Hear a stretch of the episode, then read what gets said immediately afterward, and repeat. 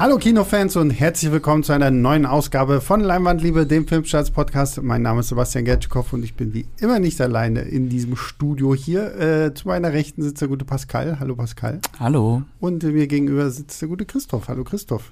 Hallo. Und wir reden heute über einen wunderschönen kleinen Familienfilm mit Kindern aus Norwegen, der da heißt The Innocents, die ganz unschuldigen kleinen Kinder die gar nicht so unschuldige Dinge im Sandkasten und sonst wo tun.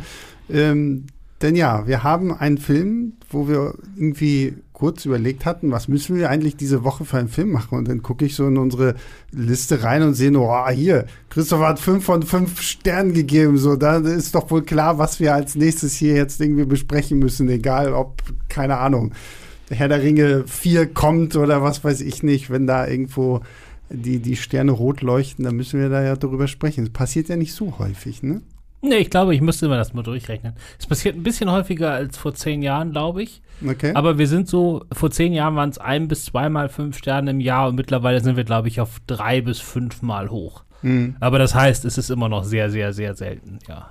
Wie, wie, wie lange, ähm, ich habe irgendwann mal gelesen, dass du ja eigentlich keine Filme zweimal guckst. Ist das richtig? Ja, also nicht, nicht, ja, also kommt schon mal vor, aber jetzt hm. nicht so wie andere Leute, die sagen, heute gucke ich mal einen Film, wo ich weiß, dass der gut ist, den will ich jetzt noch mal sehen. Das kommt bei mir nicht vor. Was, was definiert denn bei dir, also was macht so ein Film dann aus, der, wo du tatsächlich am Ende danach wirklich sagst, okay, wenn ich mich jetzt hinsetze an meinen Laptop und die Kritik schreibe, dann kriegt er fünf Sterne. Also, weil, gibt es da so bestimmte Sachen, die emotional, filmhistorisch, filmtechnisch irgendwie alle abgehakt werden müssen, damit du sagst, okay, das Ding fünf oder gar nichts. Nee, abhaken bin ich ja grundsätzlich dagegen. Ich hm. mag ja keine Abhakkritiken. Äh, also ich bin auch nicht irgendwie, es ist eher so, es gibt bei mir kein Ausschlusskriterium. Also wenn jetzt irgendwas fehlt, dann heißt das nicht, dass er nicht trotzdem fünf Sterne kriegt. Das ist hm. nicht so, dass das so ein komplett Package sein muss. Haben wir, glaube ich, schon mal drüber geredet. Äh, für mich hat ja der perfekte Film, wenn es sowas geben würde, wahrscheinlich würde der so bei dreieinhalb landen. also es gibt ja keinen perfekten Film, aber wenn es einen geben würde, dann würde ich sagen, kann man sich gut angucken, ist vielleicht ein bisschen langweilig. ähm, deswegen dreieinhalb Sterne. Nee, aber das, das muss ich, also vor allen Dingen muss er mich total umhauen. Mhm. Also das äh, es ist jetzt nicht so, dass man einfach sagt, oh, das ist geschliffen und das ist alles gut gemacht und so. Sag mal, der muss dann schon irgendwie auch noch so ein paar Ecken und Kanten haben, die mich vielleicht so ein bisschen aus der Bahn werfen und die mich jetzt nicht direkt am Schluss wieder loslassen. Also wenn ich einfach nur sage, ich wurde jetzt zwei Stunden richtig gut unterhalten und danach ist einfach fertig, dann ist bei viereinhalb, würde ich schon sagen, Schluss. Also da muss noch so ein extra Kick dazu kommen. Ja. Und, und, den Kick kriegt man hier. Selbst wenn man ihn nicht so gut findet wie ich, den Kick kriegt man. Das auch definitiv. Aber so ein, so ein Film, den du voll, volle fünf Sterne gibst, ist das eher so ein Film, wo du auch sagst, den guckst du dir vielleicht irgendwie nochmal an? Oder was, was, was, ich, ich finde es faszinierend, dass Christoph halt wirklich sagt, so, er guckt sich halt selten irgendwie Sachen zweimal an, wo ich mir überlege, ich weiß nicht, wie häufig ich schon bestimmte Filme halt einfach doppelt und dreifach und vierfach gesehen habe. Aber ich habe auf meiner Liste von Filmen, die ich unbedingt nächste Woche sehen will, stehen, glaube ich, 400 Titel. nee, und die schafft Woche. er. Und die ja, schafft genau. er. Nee, also ich kann das mal, wir haben ja jetzt äh, Ostern steht an. Mhm. Ich glaube, das hier steht dann Osterdonnerstag. Ich kann euch sagen, was ich heute, morgen und übermorgen mache. Ja. Also heute haben wir in Wirklichkeit Montag, aber jetzt, es kommt Donnerstag raus. Ich tue jetzt so, als ob wir Donnerstag haben. Ja. Heute Abend fange ich an. Da kommt ein Kumpel übers Wochenende zu mir. Und dann fangen wir an, heute Abend und morgen gucken wir alle zehn noch verfügbaren Fassungen von zehn kleine, ich, äh, ich darf das ja hier nicht sagen, also Tended to Indians, mhm. wie es mhm. mittlerweile heißt. Früher hat es einen Namen, den man nicht so aussprechen sollte. Äh, ein Stück von Agatha Christie, ganz berühmt. Da kommen so zehn Leute auf so eine Insel und einer nach dem anderen stirbt. äh, wir gucken das jetzt zehnmal am Stück. Mal gucken, ob der Mörder immer derselbe ist. Mhm. Äh, es wird schon spannend. Also, ähm, eine Verfilmung ist so eine ganz groß angelegte Komödie aus Bollywood aus den 60ern. Dann gibt es aus den 90ern eine Sowjetverfilmung oder aus den späten 80ern eher. Und äh, dann ganz am Schluss kommt noch so eine dreieinhalbstündige japanische Fernsehfassung, wo ich glaube, da sitzen einfach nur Leute am Tisch, da passiert sonst nichts. ähm, wann, wann, wann kommt die Kenneth Brenner-Version davon? das ist denn da wahrscheinlich als nächstes dran. Nächste das ist ja, ist ja nicht Pyro, ne? Aber klar, ja, ja, klar, aber ist ja egal. Ja, würde ich mich dann freuen. Aber es ist halt, ist halt lustig, wir haben das äh, geplant und dann haben wir erstmal in die Recherche gegangen, welche Fassung gibt es überhaupt noch. Ein paar sind verschollen. Gerade mhm. so ein mhm. paar Fernsehfassungen gibt es wirklich nicht mehr. Äh, also die sind nicht nur schwer aufzutreiben, die gibt es gar nicht mehr. So, und am Schluss haben wir festgestellt, es sind genau zehn. Das macht die Sache natürlich noch viel spannender. Ja, das sind, sind so an den zwei Tagen, also so 22, 23 Stunden. Wow. Okay. So, und dann äh, Samstag dann wie ist es eigentlich? Pinkelpause mit Pause drücken oder wer, wer raus? Bei dreieinhalb, nee, wir sind da relativ. Äh, also wir leiden ja dann vielleicht auch irgendwann ein bisschen zusammen und dann ist das schon mal okay, wenn das jemand macht. Aber nicht zu oft. so, und dann äh, Samstag gucken wir, jetzt habe ich den Namen wieder vergessen, aber ich habe dir das schon mal erzählt, weil du den nicht kanntest. Du, du warst das, ne? Ach stimmt, der Bronzi oder Bronzi so, ne? Heini, genau. Bron das ist äh, ein Schauspieler aus Ungarn, glaube ich. Äh, der ist nur deshalb berühmt, weil er genauso aussieht und ich meine wirklich ja, genauso ja. wie Charles Bronson. Mhm. Und deswegen werden so ein bisschen äh, so äh, kleine billige Horrorfilme und Actionfilme mit dem gedreht, weil mhm. äh, da kann man das auf Cover tun und hoffentlich verwechseln das Leute. und ähm, genau, der hat jetzt genau sieben Filme und ein Musikvideo gemacht. Die gucken wir alle am Stück am Samstag. Das Musikvideo auch? Ja, klar. äh, wenn, wenn schon, denn schon, ne? Wenn, ja, also wenn der jetzt in irgendwelchen TV-Episoden, wenn man einen Schauspieler komplett guckt, dann muss man mhm. den schon komplett gucken. Und für Sonntag steht noch nicht ganz fest. Es steht zur Auswahl entweder alle 14 Teile von In einem Land für unserer Zeit am Stück was sich extrem 14 Teile, 14 Teile was sich extremer anhört, was, als es ist, weil die meisten davon dauern nur 70 Minuten. Mhm. Das heißt, wir sind unter 20 Stunden, also schafft man nur wirklich locker. Und ähm, das wäre vielleicht der Sonntag, aber vielleicht haben wir auch nicht so viel Lust und wollen mal zwischendurch zumindest mal zwei Stunden an die frische Luft. Dann machen wir oft das so, dass ich habe an der, an der Ecke, habe ich vielleicht auch schon mal erzählt, weiß nicht, erzähle einfach nochmal. Ich habe an der Ecke von uns an der Straße gibt's eine, äh, gibt's tatsächlich noch eine Videothek. Oh, wow. Ähm, die macht ungefähr, glaube ich, äh, 2% ihres Umsatzes mit Videothek, hat aber jetzt so einen Postshop da drin. Und dann alle Leute benutzen das nur zum Paket abgeben. Aber ist ja egal, aber sie ist da noch. Und die haben immer so einen riesigen Theke vor der Tür, wo sie uralt DVDs verkaufen, so richtig schäbig oder auch voll dreckig und so, für ein Euro. und da machen wir es dann, da gehen wir nacheinander hin, damit man nicht mitbekommt, was der andere kauft. Und dann muss jeder drei oder vier davon kaufen und dann gucken wir die halt am Stück. Okay, das ist ziemlich geil. Ja, das ist cool. Das das ist wahrscheinlich das neue Äquivalent, das ist das Christoph-Äquivalent zum ähm, Spiel mir einfach irgendwas Button bei Netflix, so, so, wo ja, ich ja. bisher mich noch nie getraut habe, da mal drauf zu drücken, weil ich jedes Mal denke, oh Gott, was kommt da für Scheiße rum. äh, ja, es klingt ja sehr aufregend. Was sind denn deine Filmpläne für Ostern? Ähm, Pascal. Ich äh, bin gerade dabei, mir alle Brian De Palma Filme, nicht chronologisch übrigens, anzugucken. Ähm, ich Warum ist das wichtig zu sagen, nicht chronologisch? Naja, äh, weil ich manchmal mir dann denke, ah, ich habe jetzt doch irgendwie mehr Bock, äh, die Verdammten des Krieges zu gucken, anstatt äh, Der Tod kommt zweimal oder so. Äh, dann gucke ich momentan noch äh, die Halloween-Reihe mal wieder. Da fehlen noch zwei Teile, die beiden neuen, die werde ich, glaube ich, auch am Wochenende gucken.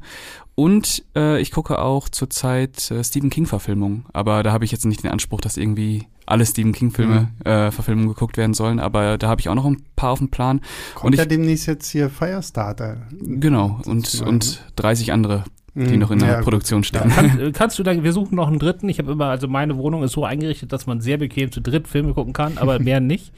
Und deswegen, wir suchen gerade noch jemanden für den äh, Kinder des Zorns Marathon. Oh ja. Da warten, das sind glaube ich jetzt mittlerweile zehn Teile. Da ist bloß das Problem, dass letztes Jahr gab es ein Remake. Ähm, Von dem Equilibrium-Macher. Mhm. Und das ist nur in einem einzigen Kino in einem winzigen kleinen Ort in den USA gelaufen und keiner weiß warum. Ob es da irgendwelche Copyright-Probleme gibt oder ob das Ding so scheiße ist, dass das jetzt wieder im Giftschrank gelandet ist. Mhm. Auf jeden Fall gab es genau eine Vorführung vor wahrscheinlich fünf Menschen. Okay. Und ähm, seitdem ist dieser Film verschwunden. Und jetzt wollen warten wir halt, bis wir da noch irgendwie drankommen. Und ob, also ich will den haben. Ne? Und dann, wenn wir den haben, dann machen wir den Marathon mit zehn Filmen an einem Tag. Krass. Ja, den ersten habe ich auch äh, kürzlich gesehen.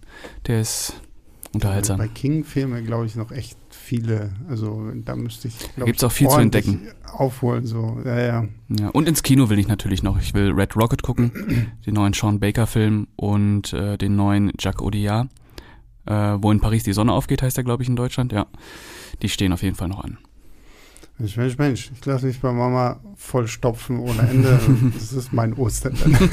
Aber du sollst, also äh, Red Rocket ist echt ein Film für dich. Ja? Können wir hier nochmal als zweiten Filmtipp geben? Ja klar, also den okay. würdest du total abfeiern. Worum geht's denn? Ich habe Red Rocket, also Sean Baker kennst du aber, das ist der, yeah, von, ja, der, sein neuer Film. Es geht hauptsächlich um so einen so einen gescheiterten Pornostar aus LA, der dann in seine kleine Texane, Texane irgendwo da im ja, auf dem Land, auf seine kleine Stadt zurückkommt und da äh, irgendwie mit seiner Ex wieder zusammenkommt, ja. die auch mal Pornostar war, aber dann gleichzeitig versucht, so eine Angestellte aus dem örtlichen Donut-Shop äh, als seine neue junge Pornodarstellerin aufzubauen und sie dazu zu bereden, jetzt mit nach LA zu kommen. äh, das ist äh, das ist schon ziemlich super.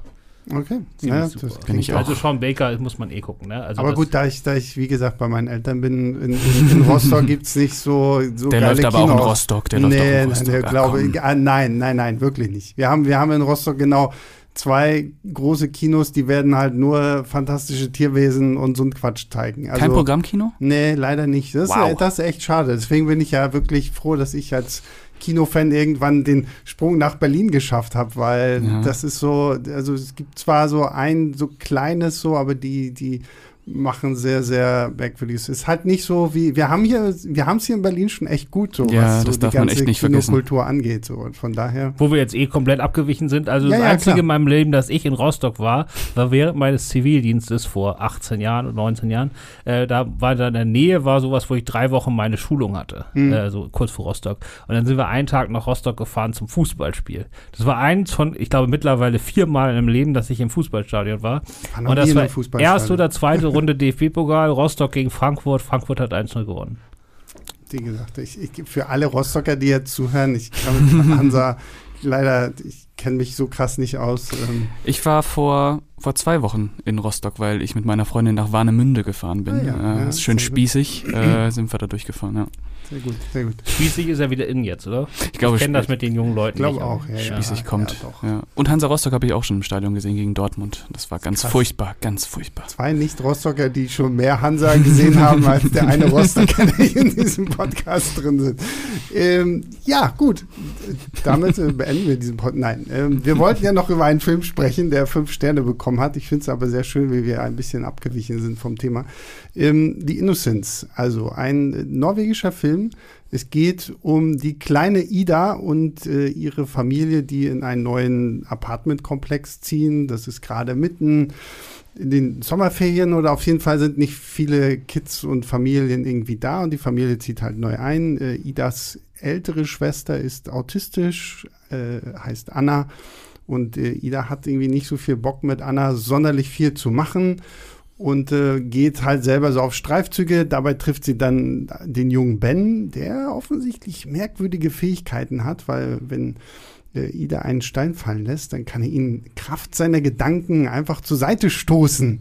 Und äh, das ist quasi so ein bisschen der Ausgangspunkt, dass hier die Kids auf einmal feststellen, da gibt es irgendetwas, was sie so können, was andere nicht können.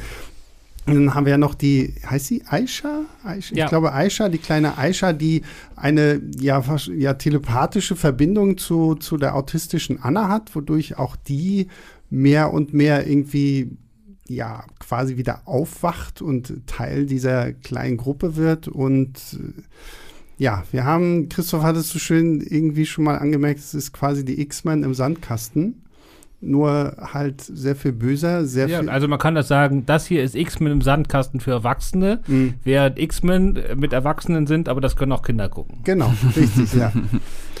ähm, ja, also ich war, ich war ein bisschen baff. Ich hatte, den, ich hatte den Trailer gesehen, als wir uns dazu entschieden hatten, dass wir diesen Film machen. Dann habe ich Christophs Kritik gelesen und Christoph meinte auch irgendwie noch zu mir so, ja, also guck den, wenn du auch bereit dafür bist. So nach dem Motto, nicht einfach irgendwie so, so Samstagabend so, oh, jetzt will ich mir einen Film angucken oder so. Und ähm, es war die richtige Warnung. Also nur weil irgendwie Kinder mitspielen, ist es noch lange nichts irgendwie für, für, für zwischendurch, oder?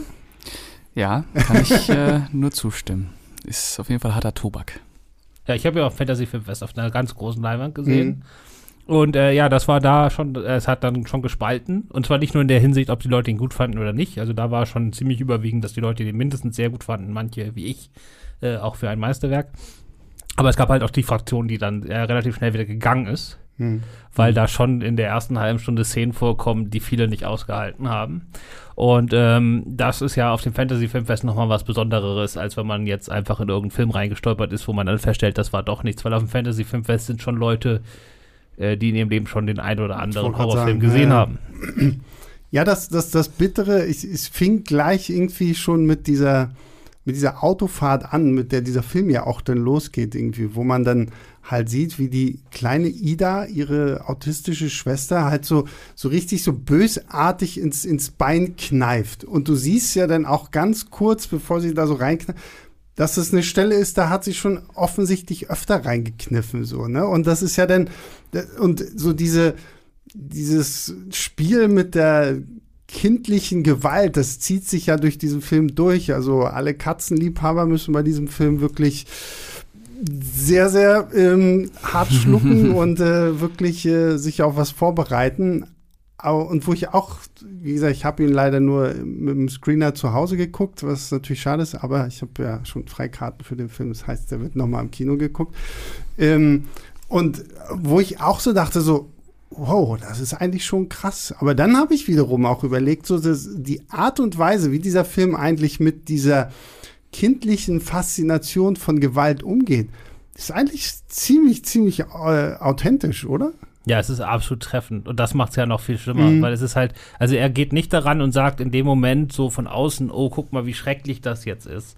Sondern er zeigt das, also man ist natürlich schockiert, aber er mhm. zeigt das relativ wertfrei.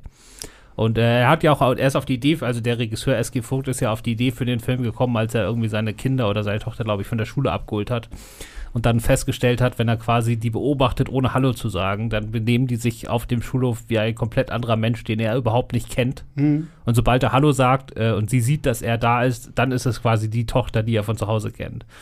Und so dieses geheime Leben der Kinder, also wir mhm. hatten ja schon vor ein paar Jahren das geheime Leben der Haustiere in Pets und jetzt ist das geheime, geheime Leben der Kinder und das ist äh, nicht nur äh, nicht nur Kuchenbacken, das ist äh, das ist halt teilweise echt echt böse. Also dieser ja. Naja, ich meine, es klingt jetzt vielleicht krasser, als, aber man muss ja mal an sich selbst so als Kind denken, so, ne? Was man, also die armen Frösche und keine Ahnung was, die unter mir leiden mussten, so. auch alles so, so, was man halt irgendwie so findet, so, ne? Und irgendwie so, die, das, das hat mich halt echt umgehauen, so wie, wie gut wirklich er da, wie du schon sagtest, Christoph, so auch wertfrei damit umgeht und es jetzt auch nicht irgendwie zu so einem, zu so einem Selbstzweck verkommen lässt, so, so, ja, wir zeigen jetzt irgendwie Kinder, die sich gegenseitig wehtun, die Tieren wehtun, die Zeug kaputt machen oder sonst irgendwie was. Ne? Also, ne, man sieht das alles, aber ja, ja, es ist halt so auf dem normalen Level. Also man muss einfach ehrlich sagen, das ist bis äh, es wird am Schluss natürlich krasser. Mhm. Einfach durch die Kräfte, die die haben, können Klar. die halt Sachen machen, die normale Kinder nicht machen können. Aber ähm, es ist erstmal auf einem Level, das ich als normal bezeichnen würde. Mhm. Dass man aber natürlich, vielleicht auch als Eltern, weiß ich nicht, ich habe keine Kinder, aber äh, dass man lieber ausblendet. Mhm. So, und das jetzt einfach mal so zu sehen, ist einfach erscheint einem unglaublich grausam, wobei das jeden Tag passiert. Ja. Ich habe da immer so die Vorstellung davon, wenn man dann so bei so Schulstreitigkeiten irgendwie so ähm, wenn weiß ich, wenn da Leute schikaniert werden oder jeden Morgen irgendwie gebullied werden, dann, äh, dann wird gesagt, ja, ist halt bei Kindern und Schülern so, was ja vielleicht auch so ist, bis zu einem gewissen Grad. Ich stelle mir immer vor, wenn mich jemand bei der Arbeit jeden Morgen, immer wenn ich ankomme, erstmal im Mülleimer steckt, das wäre halt nach einem Tag so da. Und bei Kindern lässt man da irgendwie mehr durchgehen oder mhm. man beschäftigt sich damit gar nicht so. Und es ist aber, äh, wenn man es dann mal wirklich so sieht, ist es halt, das haut einen äh, schon Schlag in die Magengrube. Ja, absolut. Ja, also der Regisseur äh, äh, zeigt die Kinder ja wirklich auf Augenhöhe. Also der dringt ja wirklich in diese Welt ein. Und äh, ich fand, es ist ja nicht nur grausam, es ist ja auch erstmal aufregend. Man sieht ja mhm. wirklich diese kindliche Experimentierlust. Äh, wie ist das, wenn Kinder diese Fähigkeiten haben? Und man kann das sehr gut nachvollziehen, wie du eben auch schon gesagt hast, wenn man selber sich nochmal zurückversetzt, wie das war als Kind, hat man ja auch Lust daran gehabt, Grenzen zu überschreiten, was ja auch daran liegt, dass man noch gar keine Vorstellung von Moral hatte mhm. damals. Also, und das spielt der Film ja wirklich grandios aus, wie sich das in so eine Abwärtsspirale, Abwärtsspirale in Anführungsstrichen ja. ausweitet. Ja, und vor allen Dingen die, die ganzen Kinderschauspieler sind halt auch wirklich wie Kinder geschrieben, sage ich mal jetzt so. Ne? Also ich meine, wir haben es ja mittlerweile wirklich ja auch viel in, in, Serien und Filmen mit so Kindern zu tun, wenn ich so an, so an Sachen denke wie hier Ghostbusters Legacy oder so. Das sind halt so Kids, wo ich mir denke, ja, okay, ihr seid Kids von Erwachsenen geschrieben, so, ne? Und, mhm. und hier hast du wirklich so das Gefühl, das sind halt wirklich noch Kinder, so mit dem Bonus dazu, dass sie halt offensichtlich irgendwelche faszinierenden Fähigkeiten haben, aber ansonsten sind sie halt absolut nachvollziehbar und, und sehr natürlich in der Art und Weise, wie sie sich hier einfach geben. Ja, also das, was du meinst mit der auf Augenhöhe, das macht er ja auch mit der Kamera. Also mhm. der bewegt sich, geht halt, regt halt wirklich in diese Welt vor. Und selbst bevor dann irgendwann die, die übernatürlichen Elemente schon dazukommen, äh, ist es auch vorher schon extrem faszinierend. Mhm. Und dann macht er halt den nächsten Schritt mit der, mit den Kräften und ja, dann ist es erstmal aufregend, weil man sozusagen nochmal so dieses, also jetzt, wenn jetzt irgendein Typ Superkräfte entwickelt, also Spider-Man zum 17. Mal von der Spinne gewissen wird, dann ist einfach nicht mehr diese Faszination, die ich hatte, als ich den Film in den Anfang der 2000er mhm. gesehen habe mit Tobey Maguire, den ersten. Da war die Szene einfach geil. Ja. So, und das flacht natürlich ab. Und hier erlebt man so dieses nochmal ganz neu, einfach weil es viel kleiner ist, aber auf eine Art gezeigt wird, die tatsächlich wieder aufregend ist. Mhm. Und dann sieht man halt die, die düsteren Seiten. Und wir hatten das in Hollywood ja schon in Ansätzen. Mit Chronicle ging ja so ein bisschen in die Richtung, waren natürlich Teenager, äh, New Mutants waren auch Teenager, aber das hier ist halt viel, viel näher an der Realität dran und viel closer to home und mhm. deswegen wirkt das auch ganz, ganz anders, wenn man sieht. Na, von dem, was ich auch faszinierend fand, dass der Film sich ja halt auch zu keiner Minute darum schert zu sagen, woher kommen jetzt diese Kräfte, so, weil das ist ja normalerweise eigentlich immer so dieser Punkt, der ja dann zu irgendeinem Zeitpunkt irgendwie geklärt werden muss, mhm. eigentlich so, ne? So halt, es ist die Spinne, es ist irgendein Komet, der uns übernatürliche Fähigkeiten verleiht oder keine Ahnung was. Aber hier ist es einfach so, so nach dem Motto, ja, das kindliche Entwicklungsstufe, die sind jetzt hier halt irgendwie einfach mal ein bisschen krasser als das. Und ich fand's cool. Also ich, mich hat's auch zum Ende des Films so als das, nicht geschert, so dass ich jetzt nicht weiß, woher haben die jetzt ihre ja X-Men-artigen Fähigkeiten. So ist halt einfach so. Und ich finde, auch damit geht der Film wirklich ja schön leicht um eigentlich, oder? Genau, und es werden keine Teufelskinder. Also es sind ja, keine genau. Genre-Klischees, sondern es bleiben, also für Kinder, das kommt ja eh selten genug vor, sind die alle unglaublich komplex und vielseitig. Also mhm. vor allen Dingen die Ida, die zwischendurch immer so hin und her schwankt zwischen äh, bösen Sachen und guten Sachen, die sie tut. Die anderen entwickeln sich dann schon so irgendwann in eine gewisse Richtung. Diese Aisha ist irgendwie eine der, der empathischsten Figuren, die ich jemals im Kino erlebt habe. Also die sorgt sich da um alle, deswegen ist auch sie die, die da zu Anna trotz ihre, ihres Autismus zu äh, durchdringen kann. Und selbst den Ben, der dann so ein bisschen in die, in die böse Richtung, äh, nicht ein bisschen, der dann in die böse Richtung mhm. abgreift, den versteht man sozusagen in seiner Frustration und in seiner Hilflosigkeit auch. Äh, das ist, äh, gerade deshalb tut es halt alles so weh, was da passiert. Ja, äh, der Film äh, entfesselt so eine ganz beeindruckende Ambivalenz im Umgang mit Kindern, was man ja sonst eigentlich nicht sieht. Äh, entweder die sind gut oder sind halt diese Teufelskinder. Und was ich auch sehr beeindruckend fand, ist dieser Naturalismus, mit dem mhm. dieser Film wirklich äh, dieses Unbehagen heraufbeschwört. Man merkte schon in der ersten Szene irgendwie, da wabert schon was unter der mhm. Oberfläche, was äh, ausbrechen möchte. Und mich hat der Film dabei ganz stark an So finster die Nacht zum mhm. Beispiel äh, erinnert, wobei der natürlich noch deutlich ästhetisierter ist. Ähm, aber auch diese Hochhaussiedlung, was dann erstmal so ein ganz äh, unverstelltes Sozialkolorit hat und äh, in dem sich die Kinder dann zurechtfinden müssen.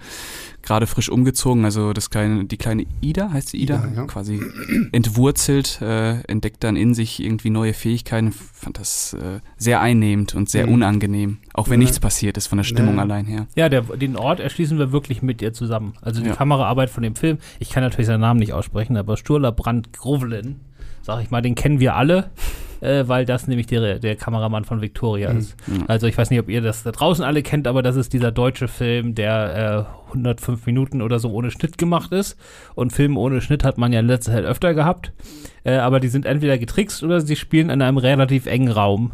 Und Victoria spielt wirklich einmal quer durch Berlin. Das heißt, der arme Mann musste, ich glaube, sie haben das drei oder viermal aufeinander, gemacht, drei ja, aufeinanderfolgenden ja. Abend und der musste wirklich 90 Minuten oder 100 Minuten lang auf der, durch Berlin rennen und die ganze Zeit diese riesen Kamera mit sich rumschleppen. Da brauchten sie damals, haben sie extra darauf geachtet, der muss nicht nur gut sein, der muss auch verdammt stark sein.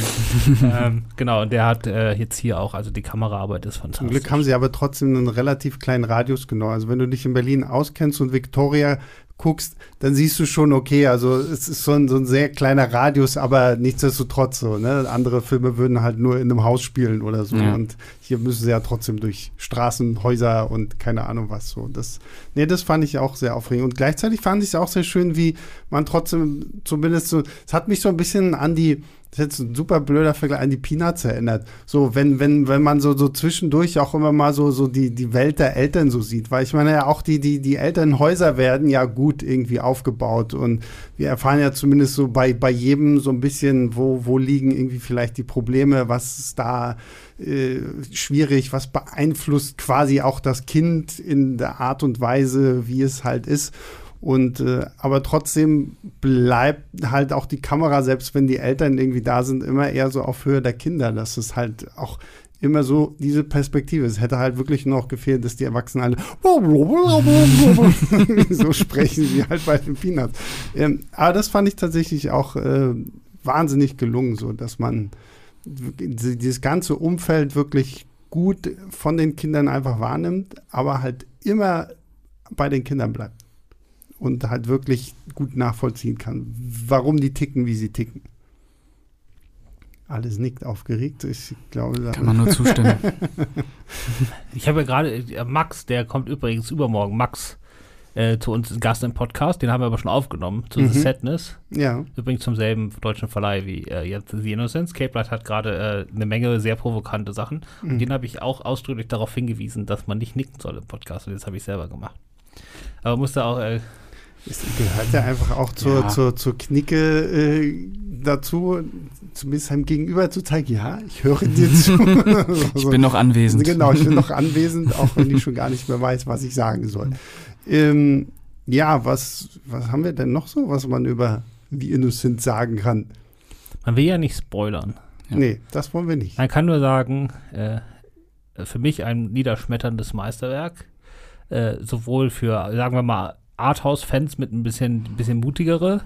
Aber auch, äh, ich finde, man sollte als Superheldenfilm diesen Film auch sehen. Einfach um mal zu sehen, was noch geht.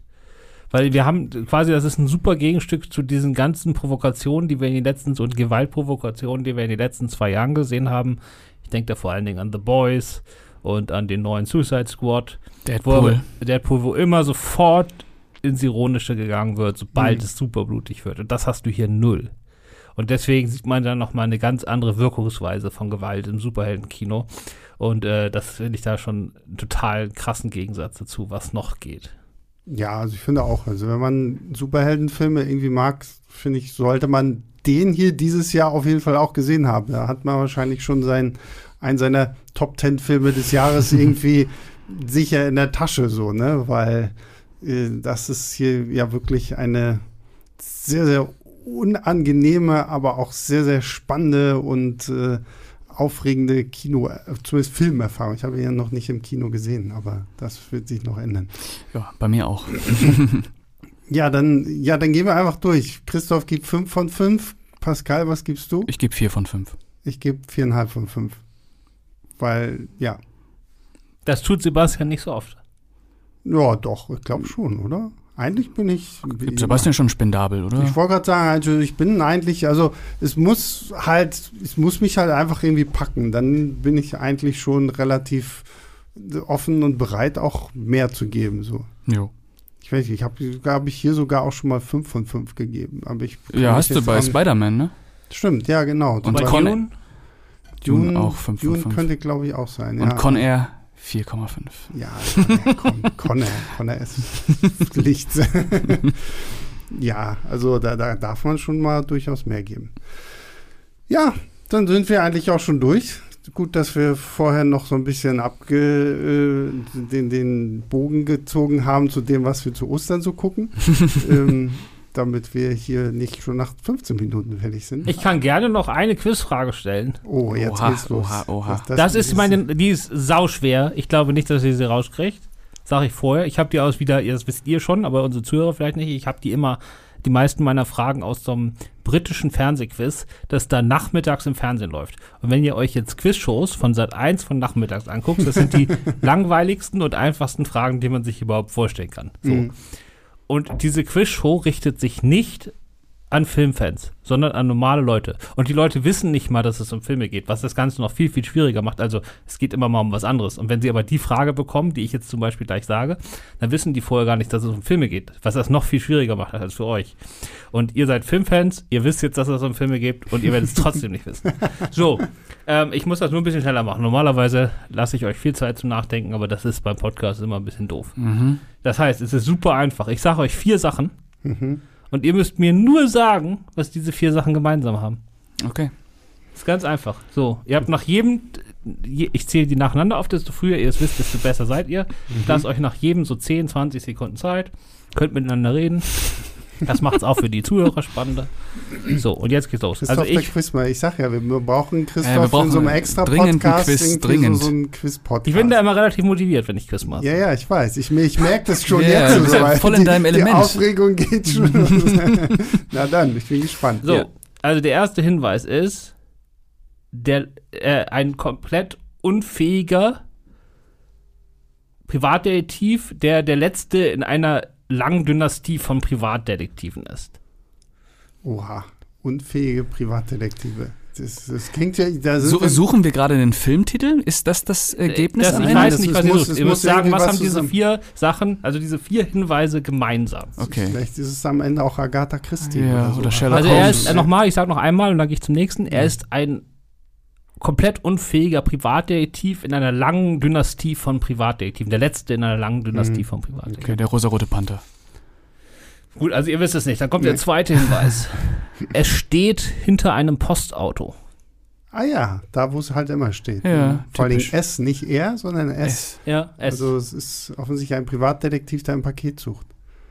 S. Ah, what's in the box? Das ist sieben. das ist, das ist Brad Pitt. Nein, ich mach mach weiter. weiter. Der Ja. dritte Hinweis ist, sie lebt mit ihrer Schwester zurückgezogen in einer Hollywood-Villa. Uh, Sie lebt mit ihrer Schwester, Schwester. zurückgezogen. Unfähiger Privatdetektiv. Ich sag jetzt direkt den letzten, Ja. weil dann könnt ihr auch ein bisschen miteinander reden, weil beim letzten wisst ihr zumindest, worum es geht. Aha. Okay. Judge Doom, beziehungsweise in Deutsch Richter Doom. Judge Doom? Da solltet ihr zumindest die Figur kennen. Die ist, also die kennt ihr auch. Judge Doom aus Anson- Judge Dredd? Oder? Nee. Ansonsten sage ich euch, wer die Figur ist, weil das vielleicht ein bisschen. bitte. Ja. Das ist der äh, Typ aus äh, Roger Rabbit. Der Böse. Ah, okay. Gott, Gut. Ja. Roger Rabbit nie gesehen. Das ist sogar das egal für die Beantwortung der Das ist Frage. lange her, aber Roger Rabbit, ähm, Judge Doom, keine Ahnung, Judge- Privatdetektiv. Es steht hinter einem Postauto. Und äh, Sie wohnt in einer wohnt Schwester In, ja, mit- mit ihrer sie wohnt Schwester. mit ihrer Schwester in einer Hollywood. Soll ich euch nochmal so einen Riesentipp geben? Gib uns mal Für nochmal. jetzt, wie, wie ist denn der Originaltitel äh, von Roger Rabbit? Ähm, Who Framed Roger Rabbit? Und Who Framed Roger Rabbit? Robert Zemeckis. Nein. also wer hat Roger Rabbit reingelegt auf Deutsch? Keine Ahnung. Okay, pff, keine Ahnung. Vielleicht der, den ich gerade gesagt habe? Judge Doom? Judge Doom. Who Judge Framed. Roger Rabbit? Judge Doom. Aha. Whatever happened to Baby Jane? Sie wohnt in einer Villa Ja. mit ihrer Schwester. Hinter dem Postauto. Hey Dude, where's my car?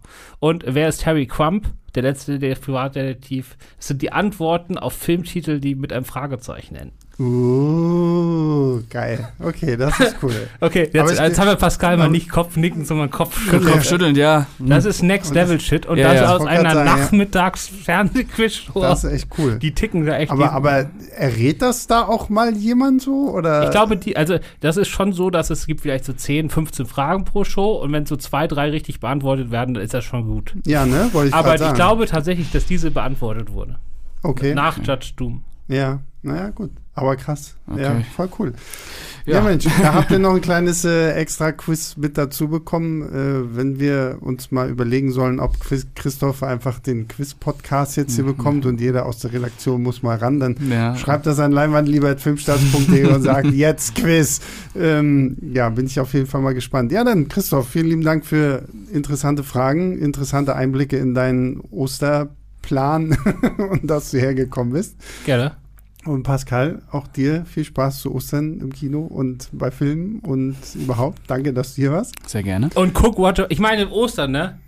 Ostern. Roger Rabbit. Roger Ja, Rabbit Hase wegen und Hase Roger, und Ostern. Das ist jetzt der Zeitpunkt. Kannst ja auch mal Brian De Palma, Brian De Palma sein lassen. Ah, das fällt mir, fällt mir schwer. Und äh, unser größter Dank gilt natürlich allen da draußen, die uns Woche für Woche zuhören. Ohne euch wären wir nix. Und deswegen vielen, vielen lieben Dank. Bewertet uns bei Spotify oder der Apple Podcast App oder schreibt uns per leinwandliebertfilmstarts.de. Wir wünschen euch frohe Ostern. Genießt ein bisschen die freien Tage. Guckt natürlich genauso viele Filme wie Christoph und Pascal zusammen. Ich weiß gar nicht, ob das überhaupt möglich ist. Nee. Nein, es ist nicht möglich. ähm, guckt, Also ich hab- guckt halt wenigstens einen Film oder so. Und wenn es einfach nur The Innocence ist, den können wir euch ja wirklich nur wärmstens empfehlen. Und ja, damit, wir hören uns nächste Woche wieder. Bis dann. Ach nee, nein, Moment. Wir hören uns übermorgen mit einem ja, mega genau, genau, spannenden genau. Podcast. Wir, wir hören uns äh, Am Samstag schon wieder. Da haben wir nämlich, das hat Christoph ja schon ein bisschen gespoilert, den, den Max Krumm von Cape Light hier im Podcaststudio gehabt, der mit uns ein bisschen darüber geredet hat, wie kompliziert es doch war, den Zombie-Film The Sadness überhaupt in die Kinos zu bringen. Der Film erscheint jetzt ab Karfreitag quasi auch auf äh, Blu-ray, DVD oder wie auch immer ihr den haben wollt. Und äh, ja, hat, das war sehr, sehr spannend. Es war sehr, sehr aufschlussreich, auch was er so erzählt hat, wie man da mit der FSK halt irgendwie umgehen muss, was man da alles für äh, Anträge ausführen muss. Und äh, kleiner Teaser vielleicht, was Filmstarts auch damit zu tun hat und dass quasi Christophs Kritik ein bisschen die Fahne für diesen Film hochgehalten nee, hat. Nee, es war jetzt leider Björns. Aber Ach so, Björns, ja, verdammt. Naja, gut, war aber fast. Aber, aber also wirklich, es hat mehr damit zu tun, als ihr jetzt vielleicht glaubt. Genau. Ich habe, ja. ihr müsst dann, da steht, glaube ich, nicht The Sadness. Wir haben zumindest geteasert, dass die Folge heißen soll, äh, die FSK und der brutalste Zombie-Film aller Zeiten gucken, was, was am Ende ja. rauskommt. Aber den würde ich echt nicht verpassen, weil es ist schon genau. sehr, das sind vor allen Dingen mal Einblicke, die bekommt man sonst wirklich gar nicht in diesem Prozess. Das stimmt. So, damit äh, verabschieden wir uns jetzt endgültig bis nächste Woche oder halt bis Samstag. Macht's gut. Ciao, ciao. Leinwandliebe und Sebastians 5 Minuten sind Filmstarts-Podcasts der Webedia GmbH. Moderation und Schnitt Sebastian Gertschikow, Produktion Tobias Meyer, Monique Stibbe und Nina Becker. Die Songs Take a Chance und Easy Jam im Intro und Outro kommen von Kevin McLeod. Die Links zur Musik und zur Lizenz findet ihr in den Shownotes.